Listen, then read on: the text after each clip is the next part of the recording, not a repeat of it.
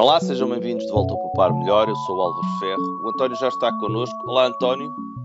Olá, Álvaro.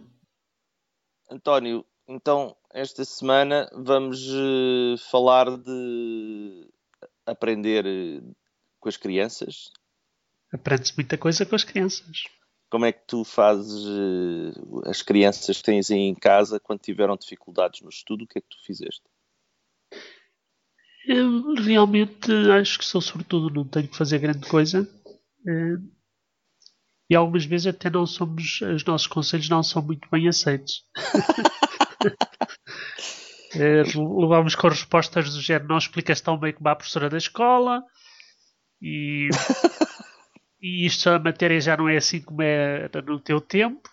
E isto tem coisas como a matemática, não é? Que a matemática agora é diferente. E em alguns aspectos até é nós aqui em casa, muito em virtude de, de, eu ter me distanciado um bocado por causa do meu mestrado, tive que me isolar um bocado para trabalhar. Uh, aqui um dos meus uh, miúdos começou com dificuldades e passou de ser dos melhores alunos de matemática do, no último ano para este ano estar com dificuldades em matemática, que teve, teve uma negativa agora num dos, num dos, uh, dos testes e o que fez com que eu andasse à procura de soluções que fossem ao mesmo tempo uh, aliciantes para uma criança uh, e dessem para ensinar.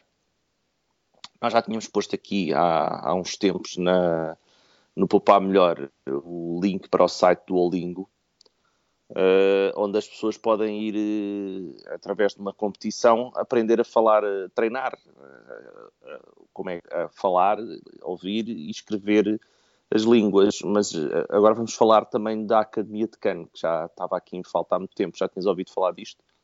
Eu não. no, uh, uh, o Khan Academy uh, é, um, é um site, é um projeto que tem uma série de matérias em várias línguas que vão para além das, da, do ensino das línguas. Eu, o que encontrei lá é, permite ajudar as crianças a aprender uh, conceitos de matemática, como a, a, soma de números negativos, uh, porque tem vídeos, tem testes, tem as coisas online e tem ao mesmo tempo um sistema de pontuação e de partilha de, de recompensas uh, virtuais que, lhes, que dá para eles depois fazerem um bocado de peer pressure entre eles.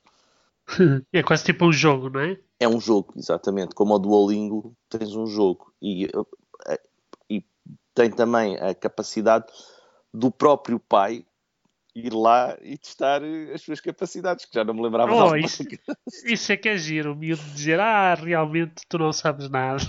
Sim, nós, nós no Duolingo entramos em competição na, no inglês, os dois. Começámos a fazer umas competições no inglês para ver quem é que conseguia passar mais níveis à frente sem ter que fazer os, uh, os testes intercalares todos, porque aquilo tens a possibilidade de ir fazendo um teste de cada vez ou saltar 10 níveis fazendo um teste mais complicado. E como é que se chama isso nos jogos? É, é os, saltar os níveis? É os, ah, os bónus. Isso tem, mas tem também, é tipo cheats, não é? Passa... não, mas ali, ali tens que fazer mesmo a, a prova. Tens, tens que provar que mereces entrar naquele nível direto, não é? Sim, tens de provar que mereces entrar para aquele nível, que é para não andares a aprender a dizer a bola em inglês 10 vezes, quando já sabes dizer coisas mais complexas. António, mas esta semana tu vamos, eh, em vez de termos um site, por acaso o Khan Academy também tem lá conceitos de macroeconomia, microeconomia, podes aprender isso lá também. Mas explica-nos lá então como é que nós podemos proteger uh, o nosso dinheiro da inflação. Eu, eh, eu quando, quando falo de economia, eu nem sequer sei distinguir o que é que é exatamente microeconomia de macroeconomia. Uh, Estou-me também a recordar um bocado daquele, daquele teste que foi feito em termos de vários países sobre a literacia financeira, que já aqui falámos. É verdade. E, e portanto, nesse contexto, o contexto de inflação é, é, um contexto muito importante. Já tínhamos feito um artigo sobre inflação, também outro sobre deflação, mas esta semana vamos falar um bocadinho mais sobre como nos devemos proteger o nosso dinheiro da, da inflação. Basicamente, a inflação é, é, é digamos, com o crescimento dos preços, é, dito de uma forma muito simples, como já tínhamos dito, e interessa que o dinheiro que nós tenhamos, é, basicamente, não seja, como se diz, comido pela inflação.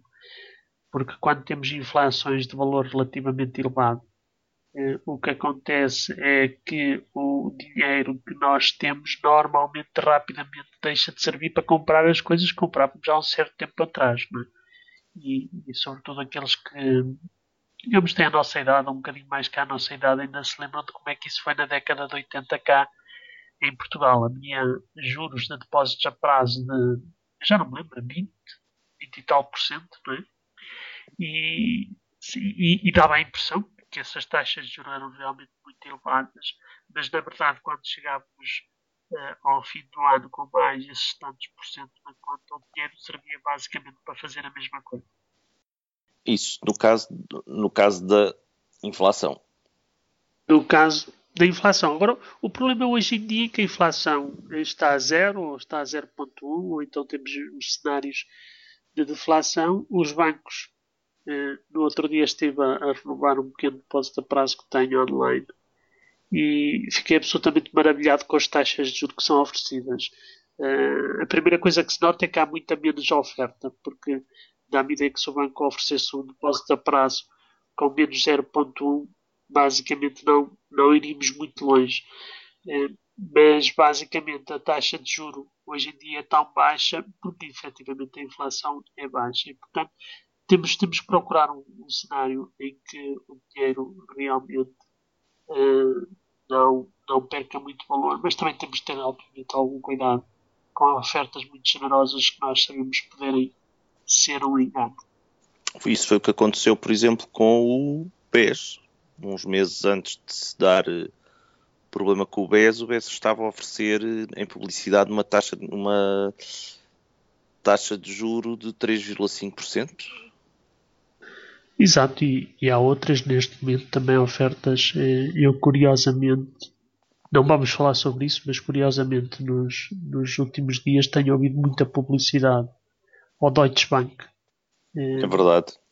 Pela primeira vez faz publicidade nas rádios em Portugal, pelo menos que eu ouço a caminho do emprego, eh, quando se sabe que o Deutsche Bank em termos internacionais está com dificuldades.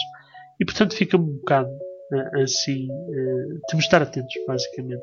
Isto é aquela velha história de quando a esmola é muita, o ditado, quando a esmola é muita, o, o pobre, o pobre desconfia. desconfia. Exatamente. António, esta semana ficamos por aqui. Obrigado, António. Adeus, Álvaro.